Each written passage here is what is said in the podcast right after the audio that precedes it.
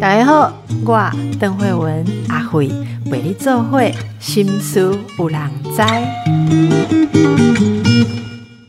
今天我们来增加一点法律常识，而且是很轻松的增加哦。呃，大家以前都看过童话故事，其实从小我们看的故事就是在看人与人怎么相处。这次呢，法律白话文之前也来过我们节目，法律白话文出了一本书，呃，从这个童话里面带大家看到日常生活的法律知识。这本书叫做《童话陪审团》，童话陪审团。我们今天特别请到法律白话文的社群编辑，我们的蔡涵英，涵英你好，你好。哦，主持人好，观众朋友大家好。好，那我们就请韩英来介绍一下哦，童话陪审团是怎样的作品哦？因为法律白话文运动，我们知道上一本叫做《法律归法律》，我们有跟听众朋友介绍，是带我们了解热门新闻话题当中的法律争议。这一次你们跨足童书啊，那是用童话故事中的人物告诉我们他们荒谬的行为是不合理的，请跟我们分享为什么会想要做这样的书呢？嗯，那这一本书最一开始是源自于 Instagram 上面的一个 Hashtag“ 童话法律毁灭你的童年”这句话。那因为小时候我们都会觉得童话故事是美好的象征，然后长大后再细看就会发现这些耳熟能详的童话当中，其实都有很多呃偏差、恶劣、违法的行为，只是都被包装的很好，所以就萌生了一个邪恶的念头，就是想要毁灭大家的童年。比如说，就是睡美人被偷偷亲了一下这件事情，其实是会是有问题的。呃，像这种故事，我们想要让大家知道这些行为，其实在真正的现实生活当中是不对的。然后，那刚开始我们是以 IG 的文案的方式呈现，稍微改变故事的情节，然后加入一些梗或是网络用语来吸引年轻人，那效果也蛮好的。大家觉得这个题材很酷，就会点击来看我们的法律内容。然后后来就有机会可以和亲子天下合作，然后我们就决定要把它实体化成书，并且回归就是童书这种类型的书是要给小朋友看的初衷，希望小朋友可以从这些童话故事出发，然后在不知不觉读完的过程当中，不小心也会得到一些法律知识。这样，还因为我们的听众朋友里面应该没有小朋友，好，我但是我们听众朋友里面有很多诶会买书的诶爸爸妈妈或是阿公阿妈。所以，我我很好奇哦，如果我们要教小朋友一些法律知识，自己也要有这个想法。可是，大概在我们这个嗯，就是比较没有没有从小有有这种比较活泼教育的一代，我们大概不会把童话里面的事情去做这个联想。所以，我觉得你们的尝试非常有趣。这些就种在我们的脑袋里。我们发生这些事情的时候，自己觉得说，诶，跟睡美人很像，或者是跟什么公主很像，就不会去。检查那里面的法律的意识，所以可不可以给我们的父母也一些呃推荐哦？就是说，呃，可以怎么样使用这个书来跟小朋友聊？我们就拿你刚刚举的那个呃偷亲睡美人的王子是有罪的这个例子来跟大家聊一下好吗？呃，睡美人的故事。诶，大家有些人可能记得啦，可是也要体谅一下，有些年纪比较大的可能忘记了。可以跟我们讲一下这个故事里面是牵涉到什么样的刑法吗？如果用现在的观念来看的话，好，那睡美人的故事我就简单帮大家用一两句话介绍一下。睡美人的故事就是他碰了一个就是有有毒的，就是跟纺纱机有关的东西，然后他就昏倒，结果就有个很帅的王子来亲了他一下，然后他就醒了。这样，那这个故事的话，其实是跟就是小朋友的性自主权有关系。那性自主权的话，嗯，像像王子这样去偷亲睡美人，其实其实是犯了就是趁机猥亵罪，就是在刑法上。那这个东西就是其实对小朋友来说最重要的，其实应该是任何人在没有经过别人同意的情况下，呃，都不可以去对别人进行亲密的举动，因为。我们想要给小朋友建议的是，就是我们每个人的身体都是属于自己的这个观念。那这件事情就算是家人也不可以替本人决定。然后我们觉得这件事情是很重要的。这个会让大家想到哦，其实很多人家里面有那个青少年、青少女或者是年轻的孩子，有时候 party 呀或是什么什么会喝了一些酒之后。可能就睡着了，就是说酒醉了睡着，而这时候就有常常会有一些问题出现，像你刚刚说的，不管是逾越了身体的界限啊，或者我们当然很不希望听到人家讲什么捡尸啊，好，就是就是做出一些人家在无意识的时候的一些侵犯的动作，所以这个呃，其实现在像像这个之前在 IG 有那个文章已经有大家看过。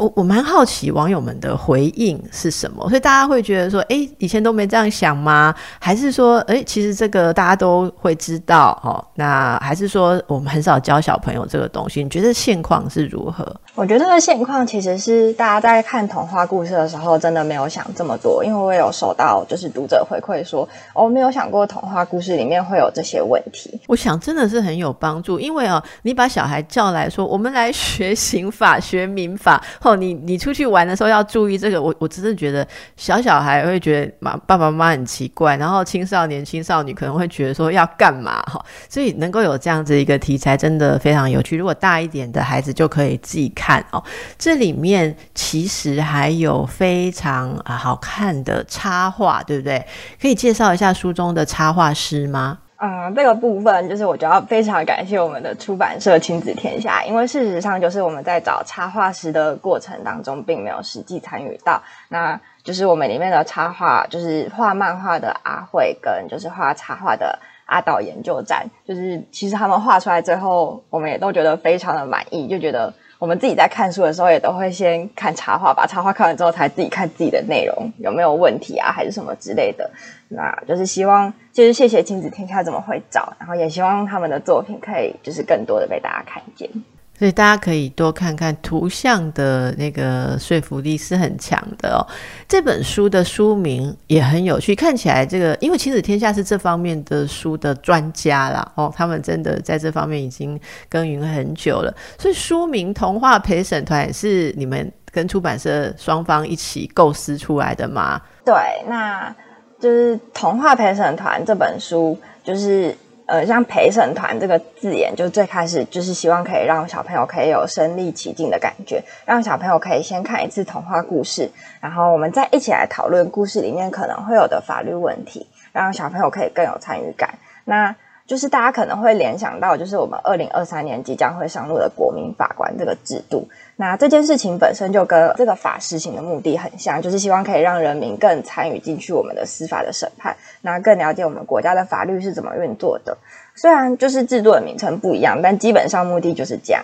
然后其实我们在选择上也是可以用童话陪审团，可以用童话参审团，也可以用童话国民法官，就都可以。但就是考虑到就是让人印象深刻，也考虑到就是大家可能对。陪审团这个名字最知道在干嘛，然后它最直观，所以最后就决定要取这个名字。哎，二零二三年其实也很快就到了，所以你突然讲，我想到说，哎，现在看这些书的小朋友，或者是爸妈用来跟呃跟他讨论的小朋友，以后都有机会当到国民法官，很可能，所以他们从小就要有这个素养，嘿，这也是一个素养教育。但是听说书的标题你们有挣扎，哎。一开始是对这个标题有有有什么样考量是吗？就是最一开始对这个标题有考量，其实是因为就是因为我们二零二三年上路的制度就是国民法官制度嘛，那就是我们其实我们的国民法官制度是参考了陪审团的制度，也参考了参审团的制度，最后就是我们选择就是我们要一个就是陪审团的概念也拿一点，然后参审团的概念也拿一点，但然后但最后就是变成我们自己的一个制度，就是国民法官制度。那最一开始可能在纠结要教陪审团的原因，是因为怕大家会误认，就是我们的陪审团跟国民法官制度。哦，所以你们连下标题都要很注重这个法律上的正确的 sense 跟方向了哦。但是这个真的是蛮吸引的，我觉得小朋友好像也可以一起组织一些像课堂活动啊，或团体活动，哦，甚至可以可以来演戏，对不对？小朋友其实小一点的，在学校会演童话、演童话故事，哎，所以还后面演完了，现在老师们可以加入后面这些你们的素材，对。希望就是老师们可以多多利用这本书。对，真的哦，推荐给老师们多多来利用。我自己觉得非常有趣，我就打算要送一本给那个孩子学校的老师。好，来，那市面上的法律相关书籍啊，呃，其实到现在很多的推荐人都说很少看到这么有趣的题材。我觉得很吸引人的地方，就是还没有打开书封面上的标题是选择两篇，一个就是我们刚刚讲的《偷亲睡美人的王子，你有罪》。哎，这个哦，我我其实觉得说，L 我可以想象，他下一个真的有点哎，让我受到一点撞击，说哎，我没有这样想过，哎，是小美人鱼的交易。其实是不合法的，这就是有点民法的尝试。可以跟我们说一下这个故事吗？这边，嗯，当然可以。那就是民法篇我们选择的一个，就是我们选择我们的封面标题是“小美人鱼的交易不合法”。那因为小美人鱼在故事里面，它是一个，就是以我国民法来说，它是我们的限制行为能力人，它是七到十七岁的人，然后刚好非常的符合，就是我们这本书的目标客群。那限制行为能力人这件事情就会是跟小朋友最有关系的，因为他不论做什么行为，他都会受到这个限制行为能力人的这个规定的保护，或是或者说是他，或者说是限制也好，因为就是我们会规定一些有些事情是在他这个年纪他可以自己做，然后但有些事情是他必须要得到呃父母亲的事前的允许或是事后的同意。那所以也就是说，就是我们觉得这个故事在民法片里面。应该是最跟小朋友有关系的故事。哎，我来请教一下海英好不好？如果是还没有成年的孩子在外面跟人家随便签约啊，哈，我听过一个案例，就是就是你知道有些青少年呃在外面逛逛，就会被推销的人拉去什么签订一个呃一套课程，有没有？我说你想要增进外语能力吗？好，然后来买一套课程，然后就呃请他签了约。好，那有有些小朋友其实现在就有有付卡，或者身上有些钱就付了定金或什么，就回去之后，呃，要付尾款的时候，爸爸妈妈就不同意了。那这样子的跟人家订立的合约是有效力的吗？还是只要片面反悔，呃，这个签约的对方，哈，就是像那个什么课程公司或者是补习班，其实也不能用他签下的东西来要求。什么样的赔偿？这刚好是也最近一个听众朋友问到的困扰。嗯，这个问题我觉得应该就是大家现在很常会遇到的问题。以小朋友来说，那以小朋友来说，就是呃，民法上就是会规定限制行为的人，原则上他在做行为的时候，基本上是要得到父母亲的事前允许，就是父母亲必须要事前跟他说：“哦，你这些行为是你可以做的，或是。”事后就是要得到父母亲的同意，是因为就是我们就是要保护为呃限制行为人员在学习的这个就是在学习适应社会的这个过程，不会就是不小心签了一些对他不利的合约。那像就是刚刚说的这种情况，他可能在路边被推销，然后被拉去签一个合约，这个情形就是因为像一套课程可能蛮贵的，就算父母亲给他付卡，可能只是希望就是他。呃，可能也没有预料到他会去签一个这么大的合约回来。那基本上就是父母亲最后发现这件事情是有是可以事后说，嗯，就是我没有同意这个契约，这样那就没有责任了，对方也不能要求他们付款。嗯，从我这边来看的话，会觉得这个这个可能蛮视情况而定。但如果这套课程的金额很大，那父母亲他在就是给他付卡，然后。我记得副卡好像会有额度，如果那个额度上看起来就是他并没有一次就是要同意这么多钱让小朋友花的话，那这个很可能就会被，就是如果未来上法院的话，很可能就会被法官认为说，就是父母亲就是事后的否认是有效的。哦，所以我们了解，就是这还是要看那个整个事件每一个单一事件的状况，然后呃，万一。进到法律程序之后，法官还是要去判断这个过程，因为我我们刚刚听到这个，诶，小美人鱼的交易，因为她年龄还没有成年，就是就是交易不合法，我们本来。以为很放心，以为自己的孩子在外面不管签什么都没有责任哦，只要 say no 就可以。可是听你这样说，发现也没那么轻松，因为在某一些呃情节或者事件的呃过程哦，所以大家还是要小心的哦。我听了也也想说，哦，原来没那么简单。有些时候听韩英这样讲，好像有些时候你的孩子签的东西还是有作用的啦，你并不可以一切都推翻，是这样吗？对，就是基本上是这样。对，好，那大家真的要跟孩子好好的讨论了哦。那另外有一些内容，我们待会再来看看。刚刚说到的小美人鱼跟这种交易，算是民法。好，民法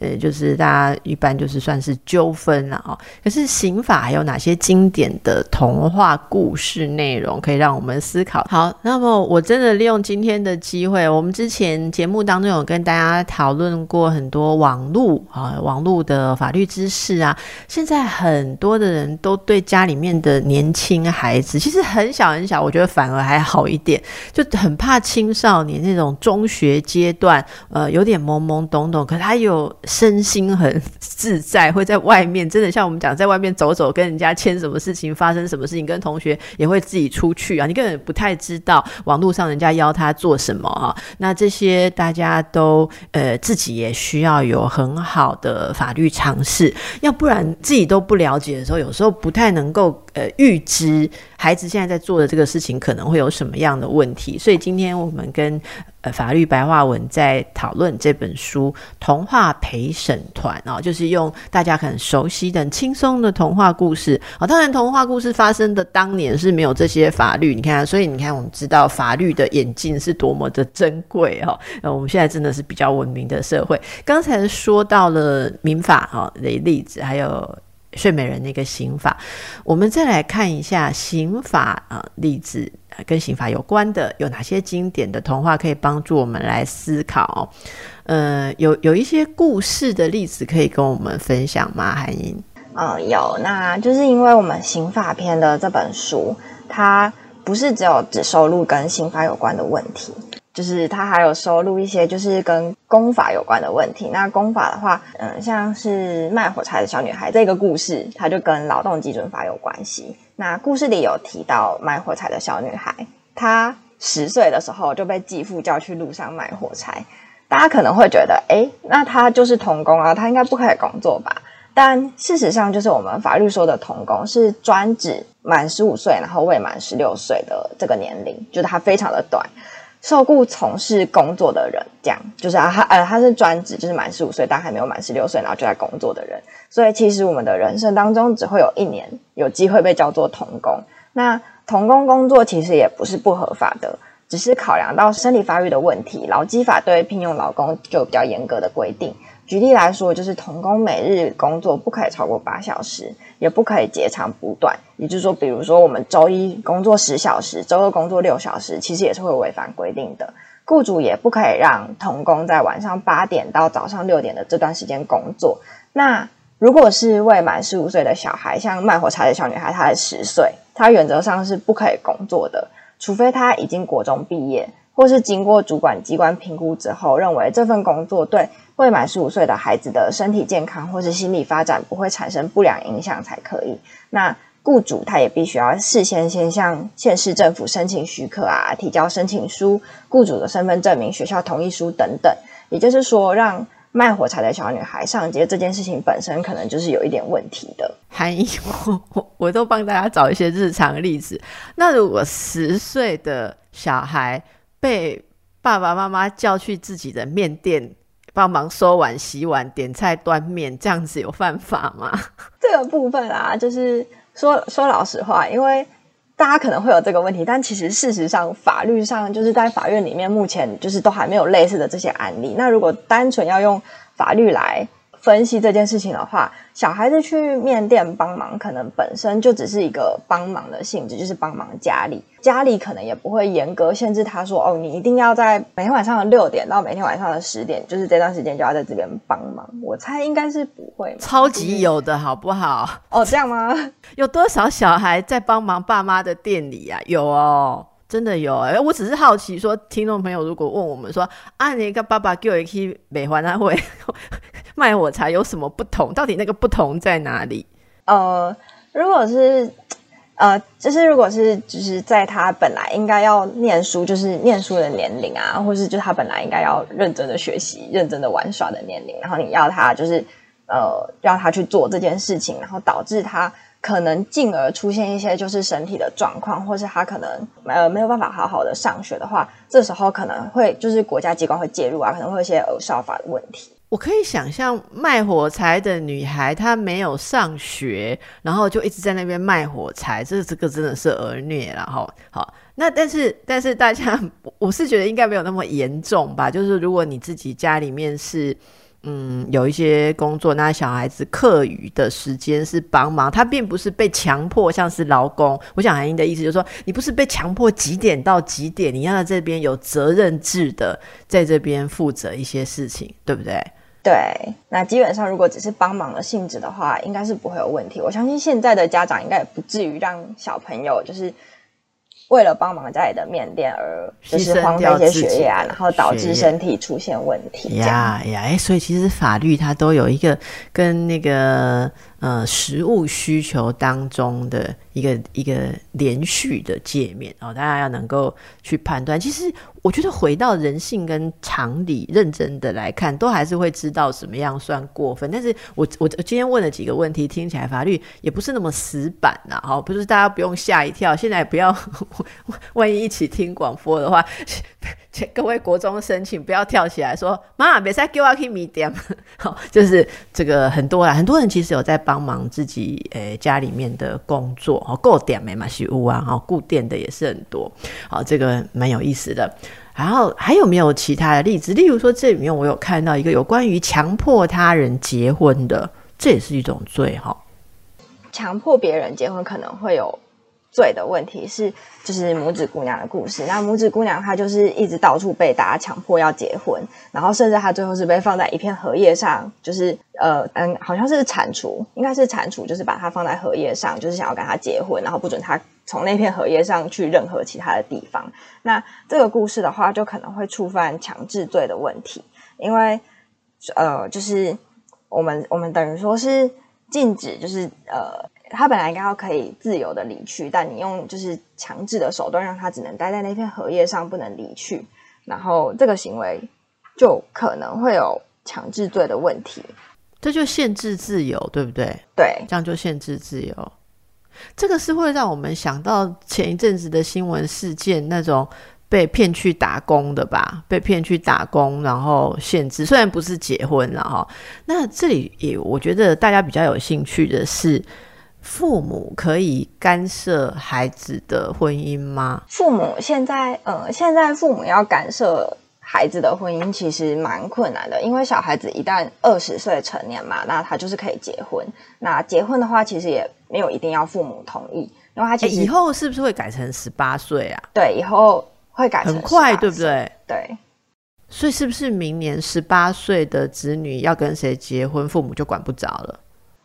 对，事实上是这样，因为他其实只要有两个证人，然后两个证人他就可以去户政事务所结婚了。所以其实这件事情是父母，就是如果硬要说从法律上来看的话，父母在小孩子成年之后，其实小朋友就是一个独立的个体。就是父母如果就是觉得小孩子跟这个人结婚不好啊，可能也只能就是透过就是你们只能不断的沟通，但你没有办法阻止他去结婚。哎，你讲的很棒哎，所以不要靠法律。不要觉得父母权威不够，我再拿国家的法律更大的权威来压小孩。亲子之间最重要的应该还是沟通啦！哈，诶，这个我想到这个听众朋友如果有兴趣的，给我们回应，YouTube 或 Podcast 都可以回应。你们点播一下，如果要讲说怎么沟通跟小孩沟通他们结婚对象的事情，阿辉可以找心理专家来，我们一起来帮大家做一两集。诶，这个我也有收到一些问题，就是还因为我刚好想到的，然后因为你。你们这个书，这勾起我太多的呃，想到没有回答听众的各各式各样的困扰哈，所以这个是刑法。那么大家可以看到这些故事里面啊，我们都用一个现代的眼光来思考，再回到其他一些民法的故事，然后这就更有趣了哈。对，这里面有一个说，占领房子占久了就是。你的，我觉得现代如果是都市里面的人，可能比较少说，你可以去占人家的地方，占久了就是你的，除非是亲戚之间的这种状况。这个这个故事是基于什么童话？占占房子很久又变你的啊？这个故事其实是基于，就是我不知道大家熟不熟悉布莱梅的城市乐手这个故事。他们就是四个动物，然后被农场的主人欺压，然后他们就决定要离开这个地方，然后他们在。离去的过程当中，在森林里面看到一栋小屋，然后那栋小屋是就是里面有很多强盗啊，在里面吃东西，然后他们就是想说哦，他们也想要进去休息，然后他们就把那栋就是他们就透过各种方式把强盗骗离开，然后我们就自己住进去里面，然后进去里面之后就发现哎。就是本来只是想要休息，但就觉得哦，好像蛮舒服的。那既然强盗都走了，那那呃，那他们就可以继续在里面休息，就是他们就可以继续住在里面这样的这个故事。这个故事呃，其实是想要讨论说，就是那我可不可以就是用呃，就是因为民法上它其实有个观念是我们想要这个交易流通，就是民法上基本的观念就是希望交易可以流通，然后让物就是让社会上面的物品都可以物尽其用。嗯，如果就是强呃强盗就这样离去，他再也没有回来，说，哎，这栋房子是我的。那这栋房子在动物们也没有回去的情况下，那他可能就会一直闲置在那边。那一直闲置在那边的话，民法其实是不希望有这个行为发生，所以我们才会希望说，就是权利人他如果他可以呃积极去行使他的权利，那如果不行使的话，我们就会说他的权利睡着了。那这栋房子，呃，这栋房子在法律评价上，为了让就是。物可以物尽其用，在一定的年限过后，这栋房子就会移交给动物们。我帮你们法律白话文再更白话文一点，好不好？我讲的我看看对不对？就是说，如果你有一个房子，你根本没使用，你也放着没有处理它，没有管它，结果有流浪的人或者说怎样的人进去就使用它了，然后过了一段时间之后，有可能民法上会基于。呃，就刚刚韩英跟我们介绍的原则，就觉得这房子是他们可以继续使用的，对他们就有机会可以去主张说，哦，我才是这个房子的所有权人，因为这栋房子我来的时候已经超过二十年没有人用啦，他可以这样主张。哎，我很想说，现在回来，现在所有拥有房子闲置的人都吓死了。所以 等一下，我刚刚讲到我们的听众朋友很多有闲置的房子，那难道小偷进去住在里面，然后就变他的吗？应该应该有一个年限或者是认定吧，对不对？有，但呃，不动产的认定的年限比较长，那它可能会根据不同情况会有不同规定。那我就想，呃，就基本上它应该是二十年吧，我记得。但就是那个年限其实真的很长，就是如果超要超过那个年限，你都没有发现有人用那栋房子，法律上才会觉得说，哦，你应该就是对这栋房子也还好，你可能也没有想要这栋房子了。哎，等一下，还是你讲到这个哦，我跟你说，我真的有一些例子，我觉得法白有时候要跟我们年龄比较大的人沟通一下，你们会听到很多你们想象不到的例子。你知道啊，四五十岁或五六十岁以上的长辈，有很多人名下其实拥有那个，诶，阿祖。或者是阿妈辈留下来的老房子，那些老房子很多都是围老，有没有？就是需要等着什么都更或是重建的那个围老建筑，因为常常传下来继承的关系，你知道吗？拥有拥有所有权人可能是一二十个，有的还有上百个，所以大家都没有去管它。结果那个房子就闲置。我不久前才听到不止一个故事哦，几乎在同一区是那几间没有人在住的房子里面都有被一些呃，就是可能是我我不知道是应该怎么称呼啊，就是没有自己居处啊，或者说也许进去偷东西或什么，就有人是有些房子是长期的被人使用了，就是他们回去看之后，哎，发现说，哎，竟然。有的还门锁都被换掉了，然后里面有生活的痕迹，就是有有人就住进去那里面了，然后他们就会称为说是小偷，或者称为说是呃呃什么样的流浪者，然后进去用了他们房子，那。所以你的意思是说，如果这个长期二三十年，因为对我们来讲，二三十年没有去管阿宙的房子是常有的事，你知道吗？那如果有人就住进去，等到后来论论起来的话，变这二三十个人都没有继承权了，这房子法院会判是这个强占的人的哦。你是说真的是这样吗？那大家现在都要赶快去联络阿做。那这边就有可能会涉及到时效取得的问题。那所谓时效取得，是指说，如果我们和平公然持续一段时间的占有一样东西，那我们就有可能会取得这个东西的所有权。那不论这个东西是动产还是不动产都一样，只是所需要的时间可能会不太一样。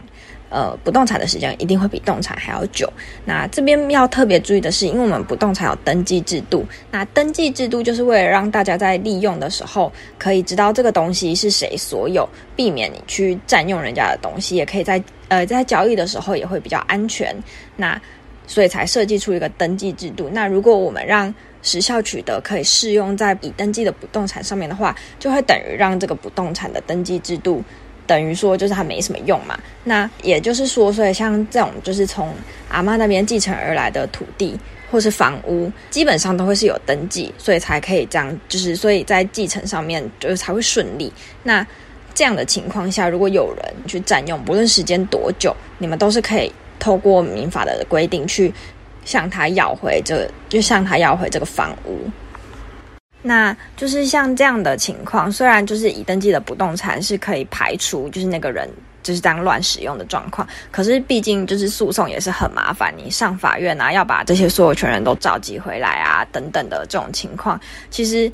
对就是所有人来说都是一种负担。那诉讼本身就是也蛮耗时的，所以尽量可以不要走到那一步，就还是不要走到那一步。大家如果有空，还是可以回去阿妈家走走。懂。懂，反正大家就不要有有不动产房屋丢着不管就是了啦。好，就是今天我们学到的一个常识。哎，这个我今天是真的学到，所以。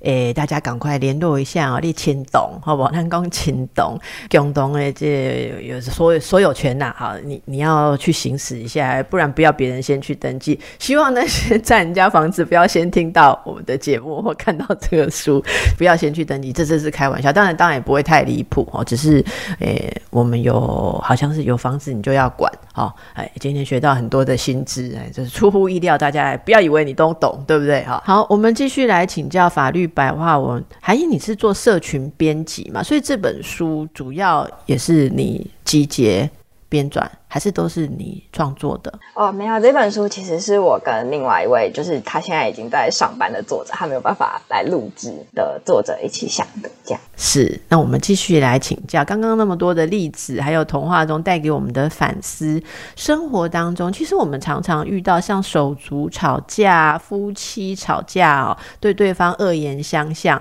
那书里面有提到一些这种程度的问题，超过了一定的程度就算诽谤。好，那到底日常生活这些东西我们怎么看呢？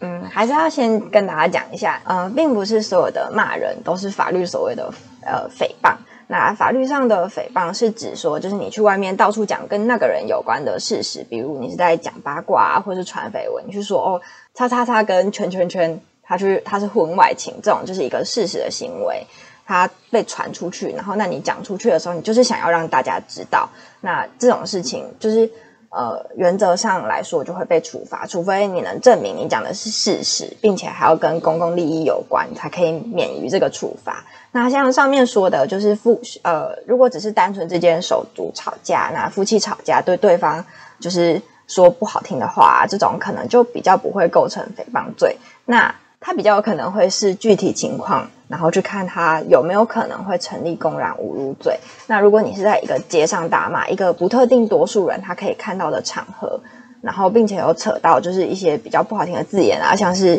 王八蛋啊、疯子啊等等之类的这种东西，可能才就有可能比较会成立公然侮辱罪的情况。请问那例子上像是说，诶，这个有没有包括？有些情绪控管不好的大人，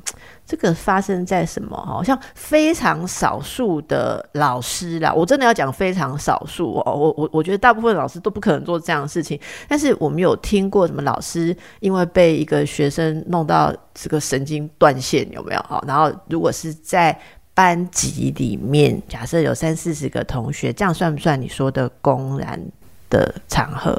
算，就是其实公然侮辱的公然的要件，它的意思就是它是指说不特定多数人可以见，就是可以呃可以听到或看到的一个场合。所以其实就算是咖啡厅里面所有人都戴着耳机，其实听不太到你在公然骂一个人疯子啊这种情况，它都还是会算是公然侮辱罪。所以如果我在我家骂我老公或骂我小孩，好。可可能没有公然侮辱，可是我如果出去餐厅的时候生气，大声的骂出来，所有人都看到我在骂老公，我可老公可能可以告我公然侮辱，是不是？对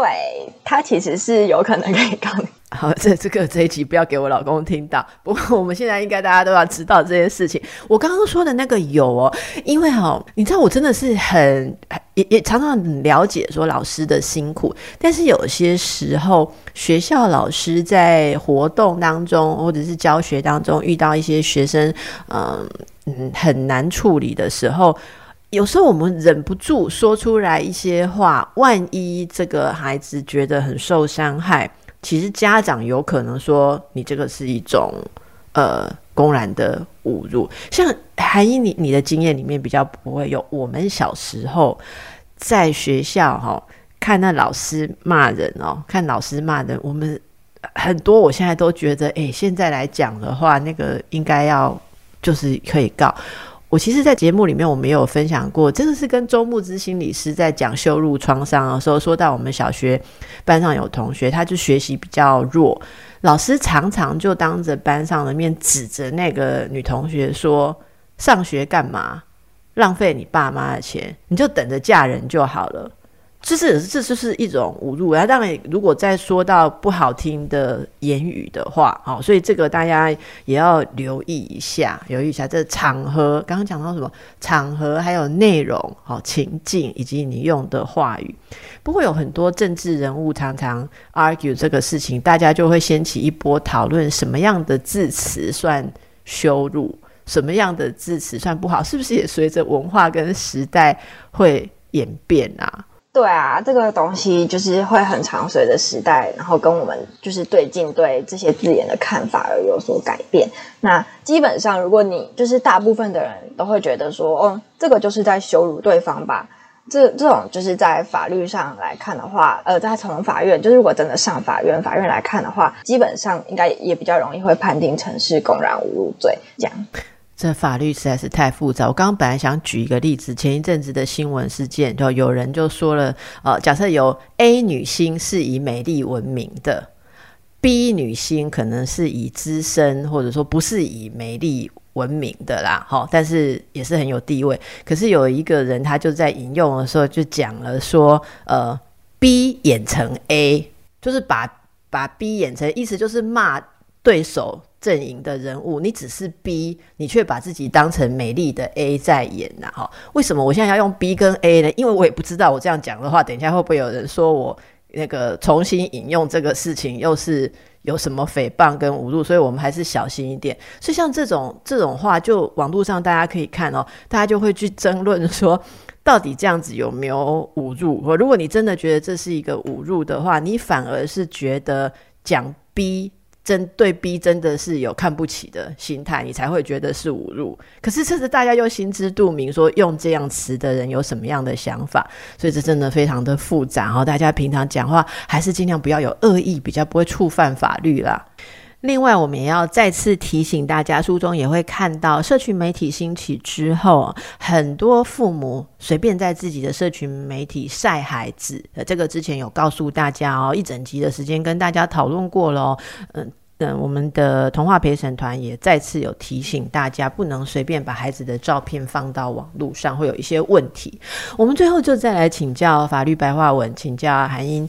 无论我们的孩子是受害者还是加害者，如果事前能够知道一些法律知识，一方面可以知道保护自己，一方面也可以，嗯，就是让孩子不要去触法哈。呃，这个意识到自己行为的代价，不要说犯错了之后才呃再追悔哈。那生活中我们通常可以透过哪些管道或方法来接触或是增加亲子间的法律知识呢？啊，你们法律白话在在这方面做很多的努力，对不对？我们最后来呼吁大家一下，怎么样让法律活在你的生活日常当中？好，那这个部分的话就。很想跟大家继续推荐，就是请各位家长可以追踪法律白话文运动。那当然，除了法律白话文运动之外，其实也还可以追踪司法院的粉丝专业，就是他们在 Facebook 现在也有粉丝专业，然后他们其实也把法律弄得嗯比较活泼一点，然后也会比较贴近实施一点，家长追踪起来应该也会比较轻松。那像呃法白现在自己在 IG 上面也会拍一些短影片，可以就是我们有洛伊，就是他会拍短影片，然后就是用一种比较活泼，我们一直在尝试，就是用一就是各种方式可以去接近到年轻人啊，然后去接近到就是家长，希望可以让这件事情有趣起来之后，大家才会想要去了解。那呃，以小朋友来说的话，因为从现在其实脸书有设条款，它其实是有规定说十三岁以上的小朋友才可以使用 Facebook。那小朋友的话，可能就比较需要依靠就是家长的协助。所以家长们自己如果可以更了解法律的话，也可以避免就是小孩子去触犯法律啊，或是也可以让小孩子懂得可以保护自己这样。那 IG 有没有规定十三岁以上才可以使用？I G 现在我记得也是 Meta 的，所以应该他们都是规定十三岁。只是如果你要设年龄去骗 Meta，其实也没有不可以，只是就是他就是设下的一个条款嘛。那如果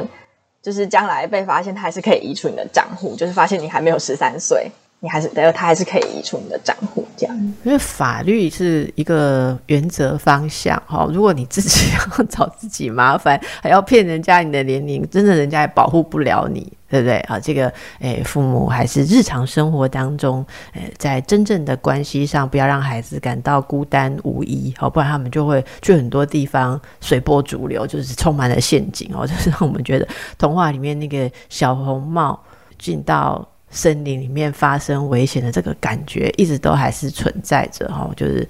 年轻或者是嗯比较。没有这个利害心，就就是比较纯洁，还是要很小心周遭的危险。那我们就借由今天的讨论哦，有一些真的是我们没有想过的点哦，哦真的是我今天也有好几个没有想过的点，大家对法律能够有更多的兴趣，然后也希望大家都能够活得平平安安。非常感谢韩英今天来跟我们的分享，祝福大家。